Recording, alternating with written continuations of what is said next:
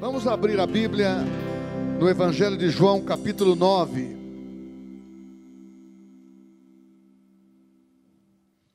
Evangelho de João, capítulo 9. Vamos ler o primeiro versículo. O segundo e o terceiro. Depois nós vamos ler outros versículos. Caminhando Jesus, viu um homem cego de nascença. E os seus discípulos perguntaram: Mestre, quem pecou?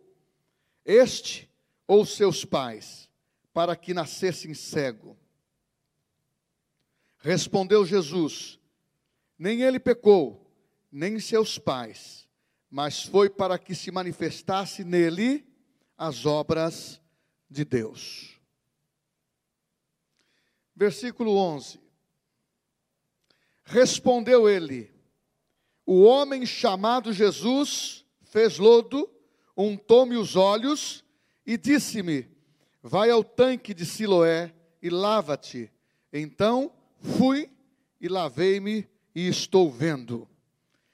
Versículo 25. E ele retrucou: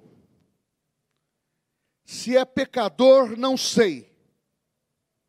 Uma coisa sei: eu era cego e agora vejo. Aqui é uma indagação, os fariseus pressionando o cego que havia sido curado, e ele disse: Se é pecador, eu não sei. Uma coisa eu sei: eu era cego e agora vejo. Glória a Deus. Os irmãos podem se assentar. Aleluia. Primeiramente, quero já enfatizar que Deus é aquele que está constantemente fazendo brotar a sua força dentro de você. Deus está constantemente dando manutenção para a tua vida, para que a força divina esteja dentro de você. Deus está sempre atento para que você compreenda que você é maior por dentro do que por fora. Que as coisas acontecem primeiramente por dentro no teu espírito, na sua vida interior, no seu homem interior, do que no exterior. Vou falar de fé nesta noite, vou falar de cura.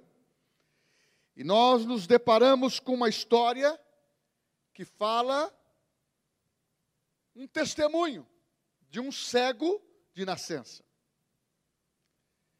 Era um dia de sábado em Jerusalém, e Jesus, olhando, viu um cego. Os discípulos viram o cego muito primeiramente. E já procuraram Jesus e perguntaram: quem pecou? Porque essa questão de pecado era uma coisa muito forte, latente para os fariseus, como é para hoje. O pecado traz separação do homem com Deus, mas eles tinham um conceito diferente eles se consideravam uma classe privilegiada. E eles consideravam os pecadores, os republicanos, aqueles que não tinham experiência com a lei, não eram convertidos a nenhuma das classes do judaísmo. Mas Jesus não estava preocupado com eles dessa forma. A Bíblia fala que em Atos 10, que Jesus foi ungido por Deus. Jesus de Nazaré. Deus ungiu Jesus de Nazaré com o Espírito Santo para curar. E essa manifestação de cura sempre atraiu as pessoas. Tanto é que a Bíblia fala no versículo 32 desse testemunho, dizendo que desde que há mundo, Jamais se ouviu alguém que tenha aberto os olhos a um cego de nascença. Foi um milagre ímpar, extraordinário, que mesmo assim, os fariseus, os religiosos ficaram inquietos e não queriam acreditar e nem dar o valor devido para aquele milagre. Aquele cego simplesmente recebeu uma palavra E a palavra foi esta: Vai no tanque de Siloé.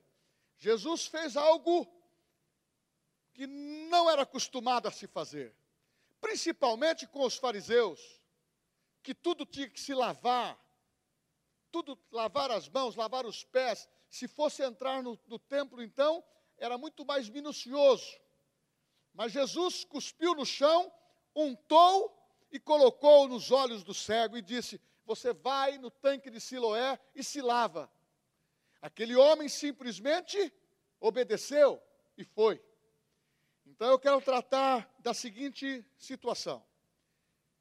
Quando você quer ser curado, ou quando você quer viver cura, ou quando você quer viver milagres de Deus, sabendo que Deus que cria força dentro de você, essa fé, ela vai surgir dentro de você quando você alimenta o teu coração para receber a cura e quando você alimenta a fé que você recebeu de Deus. E você pode estar indagando na sua, no seu, na sua mente. Como eu adquiri a minha fé? É básico. Temos enfatizado sobre isso. Romanos capítulo 10, versículo 17. A fé vem por ouvir e ouvir a palavra de Deus. Uma outra parte que é do ABC da fé, que você precisa entender, é Romanos capítulo 12, versículo 3. Você, ao aceitar Jesus, nascer, ao nascer de novo, você recebe uma medida de fé. Isso nós sempre vamos falar, porque quando você começa a praticar o ABC da fé, Deus está agindo. E são coisas simples e você foge do natural, você começa a entender o sobrenatural de Deus, porque você vai alimentar a sua fé. A fé vence a passividade. Aquele homem estava cego por todos os anos da sua vida.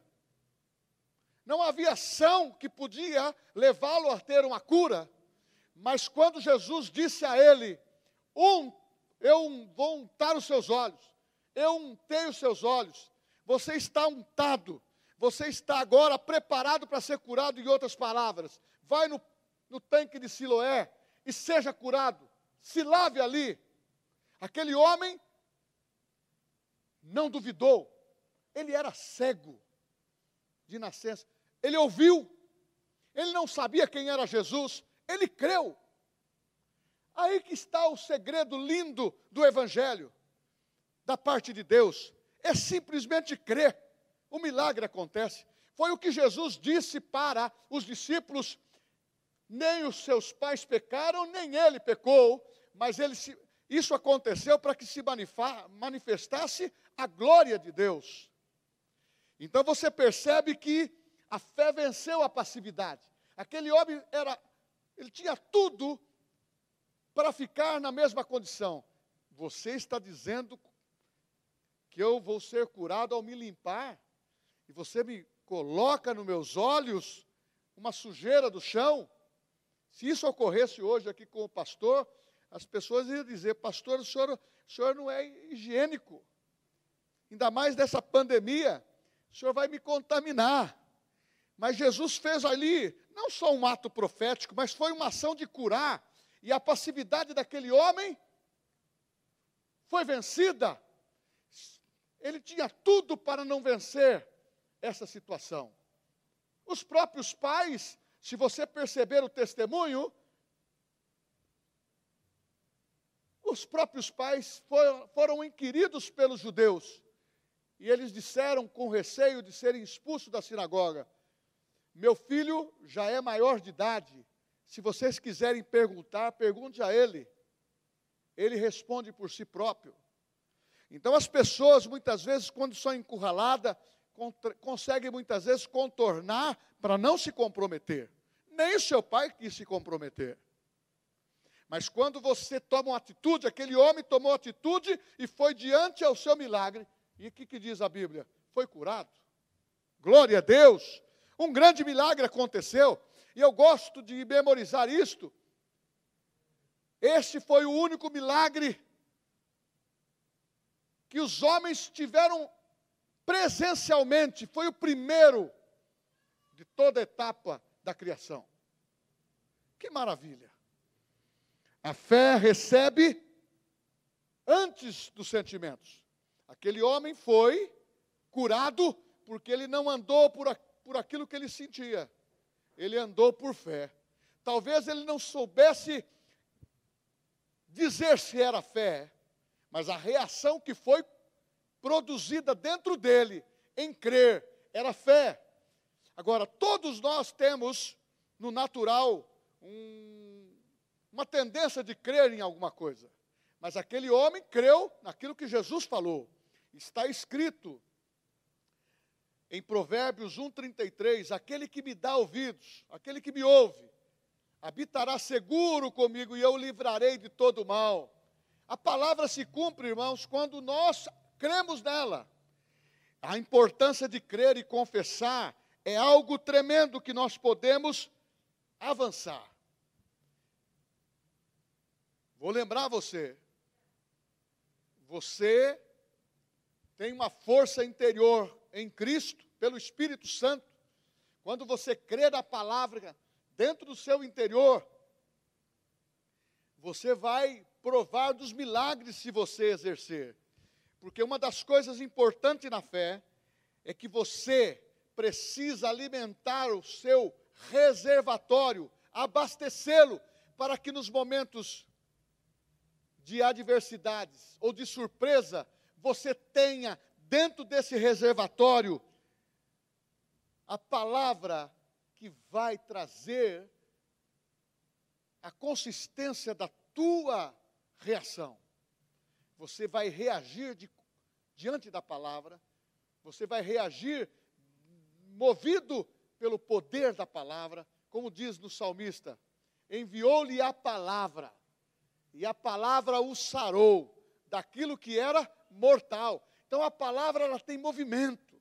E quando nós começamos a falar, a confessar, a dar crédito, a passividade, a, as circunstâncias não são determinantes para a vida do cristão. Quem faz a nossa história, quem faz o nosso presente é você, pela fé. Porque se você ficar desmotivado, pelas más notícias, pelos más rumores, você fica realmente paralisado. É isto que Satanás quer, é trazer é trazer desconfiança daquilo que Deus disse. E aquilo que Deus disse é muito claro. O cego Leia na sua casa esse, essa, esse testemunho, essa história. O cego, ao momento em que ele foi curado, vizinhos disseram: Não é este, o nosso vizinho, que era cego de nascença, está aqui sendo está aqui curado. Outros disseram: Não é aquele que estava esbolando. Eu estou conjecturando agora. Não é aquele que estava sempre sentadinho naquele mesmo lugar e era cego. Mas as pessoas começaram a perguntar. Chegou a vez dos fariseus: Quem te curou? Olha, eu não sei. Um homem chamado Jesus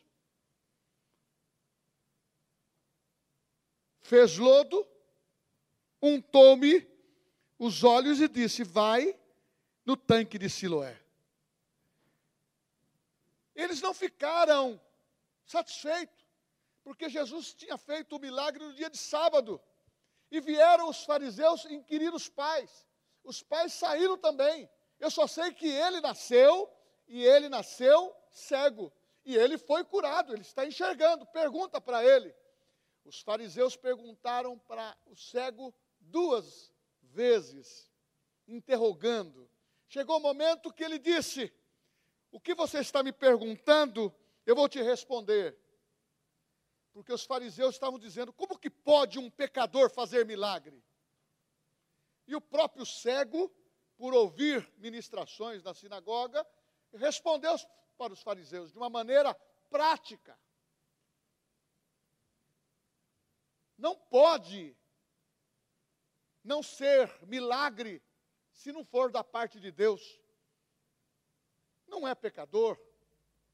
Mas eles insistiram para aquele homem não aceitar a cura. É assim que acontece no pensamento, ou até mesmo, como diz a palavra, as más conversações corrompem os bons costumes.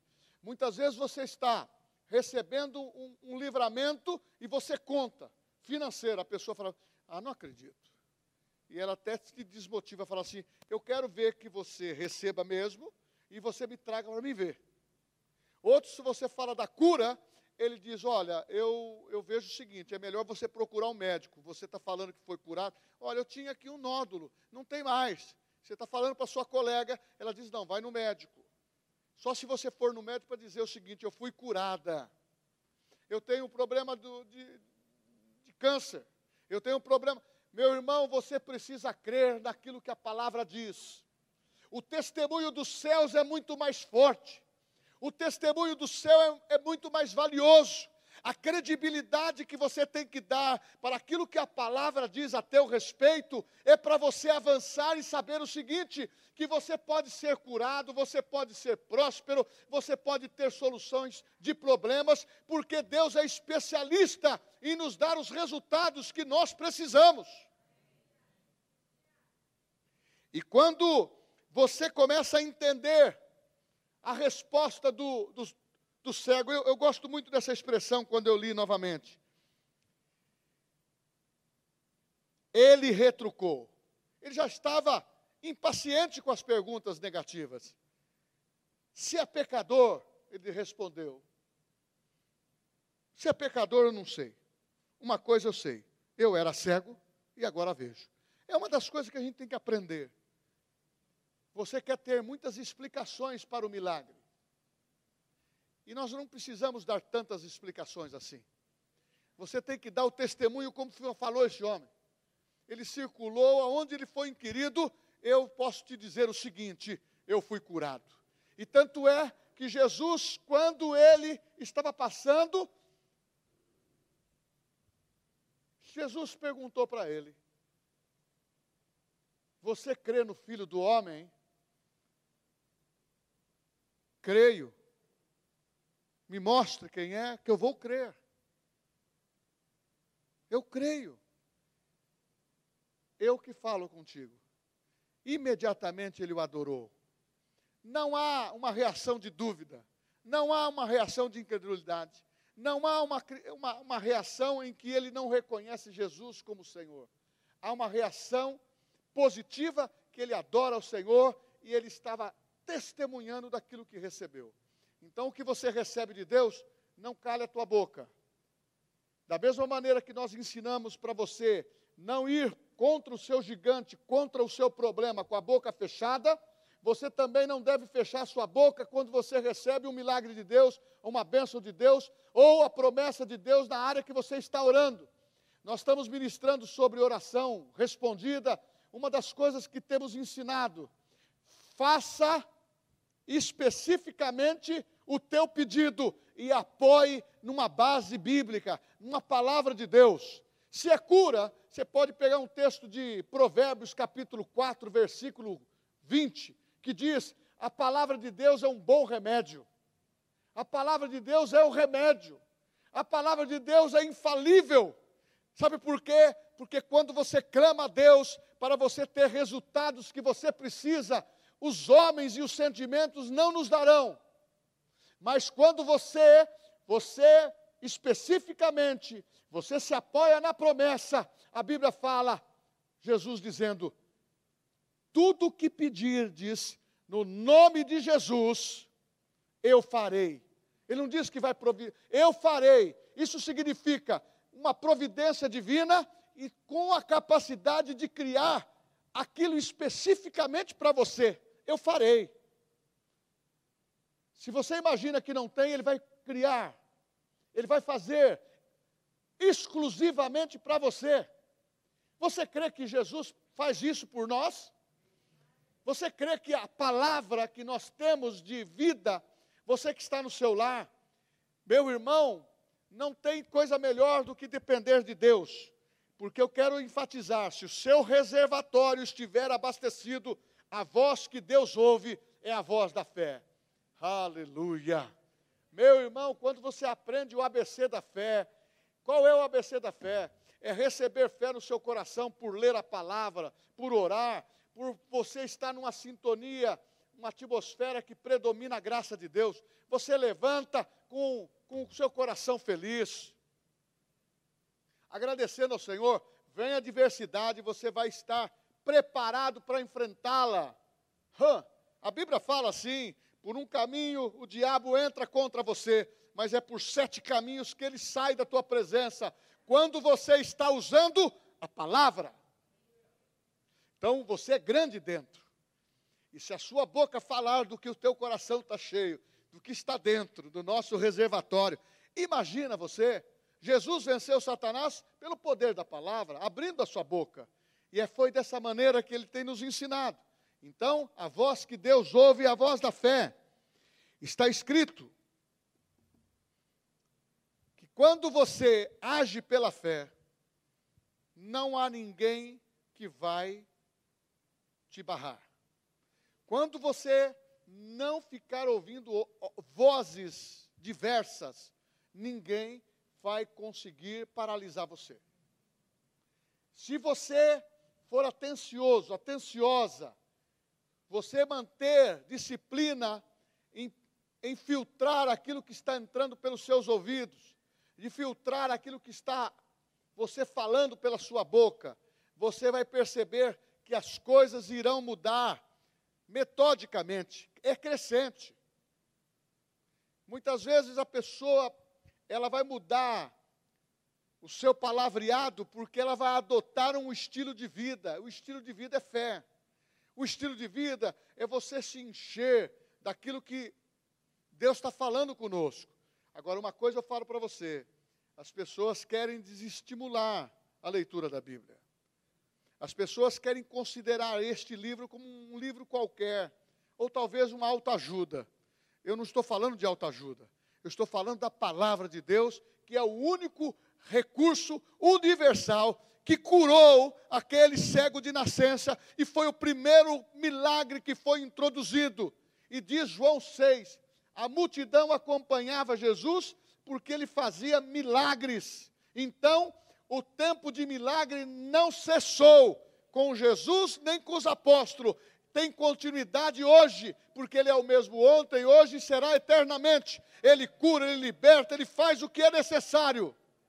Então nós precisamos crer. Uma das coisas que é importante, eu até fiz uma anotação aqui: congregar é manter a audição pronta. Por isso que nós estamos falando, vamos estar em cultos presenciais, Vamos participar dos cultos online. Eu tenho visto pelas mídias essa participação maciça. Vamos transmitir os nossos canais para outras pessoas. Eu, eu tenho recebido testemunho de curas e, e, e de milagres dentro dos lares. Um dia que falei sobre um testemunho de pagar dívida com valor menor. Eu recebi pelo menos uns 10 testemunhos de pessoas que pagaram. Domingo passado, uma mulher, uma irmã, me chegou aqui e me disse assim: Pastor, eu não dei meu testemunho ainda. Eu ia perder meu carro, estava devendo trinta e tantos mil reais. E quando eu vi aquele testemunho que o senhor falou, eu fui na agência aonde eu devia. E fiz uma proposta de cinco mil reais. Porque antes eu receberia a cartinha, eu não não estava conseguindo pagar e estava com dificuldades. E também, se eu fosse entregar o carro, eu continuaria com dívida ainda, porque eu tenho um saldo devedor. Eu não sei se foi em banco que ela fez isso ou numa, ou numa uma, uma concessionária, uma loja de crédito, né? Uma financeira, lembrou bem. Simplesmente ela foi e disse: Olha, eu tenho vontade de pagar e limpar meu nome. Eu tenho 5 mil reais para zerar minha conta. Foram consultar o jurídico, consultar a pessoa, nós vamos receber e vamos quitar sua conta. Irmãos, me pergunte, eu não tenho explicação para o milagre. Eu não tenho detalhes. Esse, esse, esse, esse homem que foi curado, as explicações que queriam dele. Quando você é curado, você tem a alegria de contar. Agora, não ficar sendo interrogado para querer anular o milagre. É isso que as más conversações trazem. Elas, elas querem anular o milagre, Então, o que você pedir a Deus, tem certos assuntos que você deve confidenciar só com a sua mulher e só com o seu marido, em oração, porque a Bíblia diz que quando dois ligar na terra, é ligado no céu. E tem certos assuntos que são, são mesmo particulares. Tem outros que você pode distribuir para tanta oração. Mas você tem que ser ousado para você viver. E congregar é manter a sua audição sadia. Então você que está no seu lar, vamos manter. Vamos estar mantendo a nossa audição para ouvir a palavra. Isto é importante, porque a palavra de Deus fortalece e nos mantém saudável. E uma das coisas que eu quero que você saiba, é muito importante você prestar atenção agora no que eu vou dizer. Não deixe de manter a proteção na sua vida, mantendo vigilância na sua boca e, e naquilo que entra, naquilo que sai. Sabe por quê? É uma ilustração simples. Quando você está com um tempo chuvoso, está chovendo, o que, que você usa? Uma sombrinha ou um guarda-chuva, não é?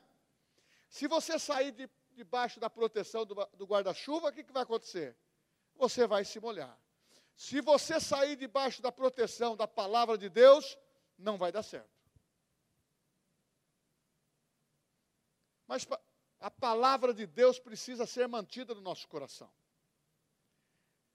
Jesus falava com quem? Com o Pai mencionava a palavra. Nós temos que falar com o Pai e mencionar a palavra. Porque se nós exercermos o conteúdo daquilo que nós estamos ouvindo, o ABC da fé, vai ser altamente suficiente para você entrar em milagres, em provisões, em desafios espirituais, que você vai dizer: Esta é minha promessa. Oi, é minha, me pertence, não abro mão. Este é o meu milagre, não abro mão dele. Esta é a minha solução. Olha, mas você está ouvindo demais a Bíblia. Irmãos, eu mesmo como pastor, eu procuro reciclar a minha audição ouvindo. Sabe como eu preparo a palavra quando eu vou pregar? Normalmente eu prego essa palavra em, em, em voz alta. Eu leio os versículos em voz alta eu falo as partes mais importantes, e quando é, é necessário, eu vou para o espelho. Fiz muito isso, de pregar e declarar, porque nós temos que refletir aquilo que nós cremos. Isso fortalece o nosso coração. Eu sou de uma escola em que comecei o meu ministério pregando para os bancos, e a igreja encheu. Então eu não tenho problema com com, com situações de adversidade e de pressão. Já fui muito pressionado na minha vida e uma coisa aprendi: eu não ando de ré. Meu, meu, meu corpo não tem ré. Meu corpo só tem primeira, segunda, terceira e aquela que vai em velocidade. Eu tenho o objetivo. Eu entro na autoestrada e sei que tem asfalto até São Paulo. Isso é fé. Eu sei que você entra no avião e você sabe que você vai comprar uma passagem de São Paulo para Fortaleza, você vai descer em Fortaleza. É fé. Agora, muito mais da palavra de Deus, em que nós estamos vendo aqui uma história de testemunho desse homem que era cego, deixou de ser cego. Este homem é, é uma história viva daquilo que Jesus fez. Tanto é que, se você vê o Velho Testamento, você não vê nenhuma referência de cura de cego. O próprio Jesus disse isso. Você não vê uma referência no novo de uma cura dessa, desse naipe. Então, é para que você creia, para que eu creia, e mantenha-se curado com a confissão. Não deixa ninguém destruir a tua fé, o teu coração. Não deixa ninguém apartar você de Deus. Não deixa ninguém desassociar você de Deus. E nem tampouco se associe àqueles que não produzem fé no teu coração. Ah, eu gosto de um, de um, de um já preguei sobre isso, veio agora no meu espírito, é para me falar. O seu melhor amigo é aquele que alimenta a tua fé. O seu pior inimigo é aquele que tenta sugar você, ou muitas vezes desmotivar você. E muitas vezes a gente pode emprestar os nossos ouvidos para pessoas que são generosas, que são pessoas boas, mas não têm o alimento da fé para te dar. Vai para a palavra, venha para a igreja, venha congregar, ouça a palavra, ouça as pregações, justamente para você manter-se firmemente, porque quando você está ativo, as coisas de Deus começam a acontecer. E eu vou agora para o finalmente, dizendo para você: quando você recebe milagres de Deus, uma palavra de Deus para a tua vida, e você invoca uma promessa, não deixe, não deixe nada tirar a sua motivação correta pela fé do seu coração. Credes que recebestes, credes que recebestes, credes que recebestes, credes que recebestes. Pode ser situações impossíveis aos olhos dos homens, pode ser diagnósticos que não estão mais no controle médico, pode ser situações de insolvência que não está mais no controle nem do contador, nem do advogado, nem do, do, do diretor da empresa, nem do, do, do proprietário, está na, tá na disposição da fé. Quando você vai para aquele que tem solução, meu irmão, começa a brotar, começa a brotar a manifestação de Deus da onde você menos espera, porque a Bíblia diz para nós, filhos, eu não preciso mais orar para as portas nem janelas do céu serem abertas, elas já estão. Elas já estão. É simplesmente crer, é simplesmente declarar. E eu volto a dizer o que eu disse logo no início: Deus é aquele que está constantemente fazendo brotar na sua vida força. Então eu quero te dizer, Deus faz brotar força no teu coração. Deus faz brotar força para o dia de hoje. Pastor, e amanhã? Não se preocupe com o amanhã. É hoje. O dinheiro é hoje. O milagre é hoje. A provisão é hoje. A resposta é hoje. Amanhã é amanhã. Você tem até meia-noite para receber a resposta que você precisa. Tem milagres que acontecem instantaneamente. Tem outros que são paulatinamente por causa da fé da pessoa. E uma das coisas, quando a pessoa vem pedir oração, eu pergunto: você crê para a oração da cura, para você não fazer a operação, ou você crê que a cura vai ser através da operação que você está marcando ou marcou? Não, pastor, eu creio que eu vou fazer um outro exame e o diagnóstico vai dar zerado, então eu vou orar para curar. Você quer ser operada? Não quero ser operado. Quer ser operado? Não quero. Agora, pastor, eu marquei a cirurgia, vou ser operada, quero vou ser operado. Eu vou ser operada, já estou com o diagnóstico, eu vou ser operado. Então eu oro para Deus abençoar o bisturi do médico, que ele também é um instrumento de cura, abençoar a, as enfermeiras ali que vai te dar assistência, o ambiente ser arejado. Por quê? Aonde você entrar, Deus entra com você. Ah, meu irmão, se você começar a crer, essa pandemia não vai te prender. Então, Deus faz brotar essa força dentro de você, constantemente. Ah, não, Deus não se lembrou de mim hoje. Claro que sim. Deus não esquece os da família. Jesus disse: Eu vou para o Pai mas enviarei outro consolador. O da família está dentro de nós, que é o Espírito Santo, e ele é Deus também, é uma pessoa, é a terceira pessoa da Trindade. É só para lembrar você que a capacidade vem de dentro, gerada por Deus, pelo Espírito Santo, pela Sua palavra. E quando você começa a renovar a mente, meu irmão, você não é uma pessoa alienada, nem eu, mas quando as pessoas falam alguma palavra negativa contra você, contra o seu objetivo, contra a promessa que Deus te deu, Deus levanta a palavra no teu coração para você lembrar. E você lembra, você não precisa nem dar retruco com a pessoa. Você já repreende no seu pensamento. Agora, se aquela pessoa precisa de uma palavra, o seu braço de amor pode tocá-la. E quando você toca com seu braço de amor, você desmonta qualquer tipo de situação. E ela vai começar a acreditar no seu testemunho. ela vai começar a ver que você, quando pressionado, você não perde a paciência. Quando pressionado, você não não não passa para o descrédito. Você continua crendo. Esse é, é isso que eu quero fomentar no teu coração nas mensagens.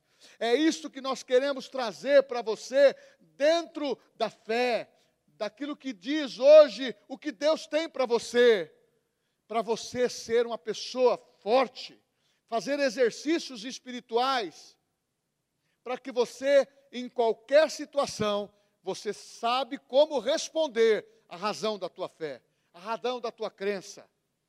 Ah, mas a pessoa me falou tanta coisa sobre ah, pessoas evangélicas ou pessoas de outras igrejas. Irmãos, eu aprendi o seguinte: não fale de igreja alguma.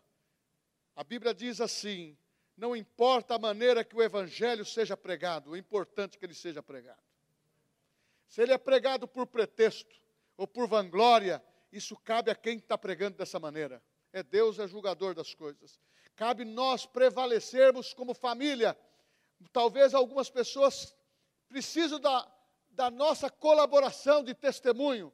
Tem muita gente que não consegue ler a Bíblia, mas ele consegue ler a nossa vida. E se ele lê a nossa vida, e se nós temos atitude de fé, milagres vão acontecer conosco e com ele. E ele vai dizer: rapaz, menina, como que isso está acontecendo? Sabe o que é? Constantemente, Deus está gerando força dentro de você. Eu não sei como eu respondi amorosamente para aquela colega. Ela me afrontou. Eu não sei como eu respondi de uma maneira deselegante com aquela pessoa que foi deselegante comigo. Mas aquela força que constantemente está sendo alimentada pelo Espírito Santo e a palavra dentro de você, vai te dar uma boa resposta. E a tua resposta vai ser fé, amor e aquilo que Deus tem formatado no teu coração. Saiba que o que você pede, você recebe. Glória a Deus. Você crê nessa palavra? Eu estou saindo aqui fortalecido, irmãos. Sabe por quê? Quando a gente prega, você se renova. A minha esposa, ela saiu para fazer uma visita numa pessoa que estava aniversariando, e quando eu estava para sair, ela chegou novamente e está fazendo um curso ali da palavra lá em casa.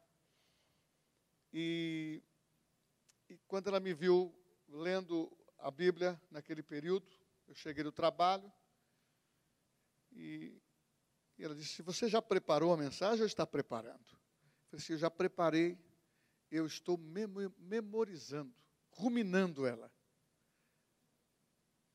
Sabe por quê? Eu fui ler os mesmos versículos. Eu fui ler aquilo que eu estou falando para você. Sabe por quê? Me deu uma injeção de fé. Final de dia, me abasteci para completar a noite. Vou dormir em paz, você vai dormir em paz.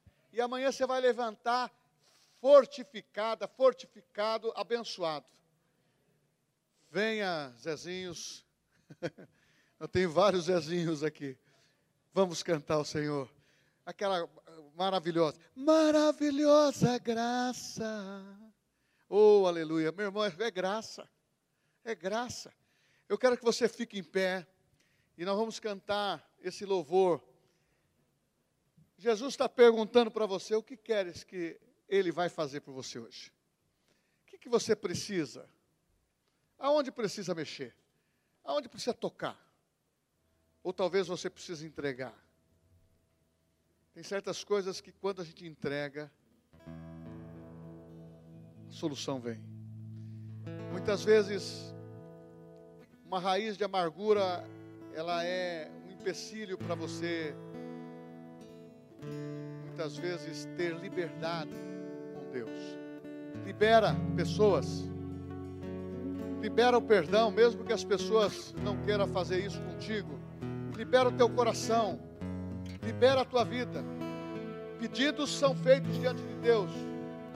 É como Jesus disse: se você quer ser bem sucedido, ele falou em outras palavras assim: vem com a tua oferta entrega a tua oferta, mas antes procura o teu irmão. Aí quando você libera isso, as coisas funcionam. E quando você eu estou falando isso mais pela parte familiar. Não, não deixe o seu coração se endurecer para a tua família. O maior patrimônio que você tem é a tua família. Você que está no lar, é o maior patrimônio. Ame a sua mulher, ame o seu marido, ama, ama seus filhos. Declare a palavra sobre eles, que as coisas vão funcionar. Funciona.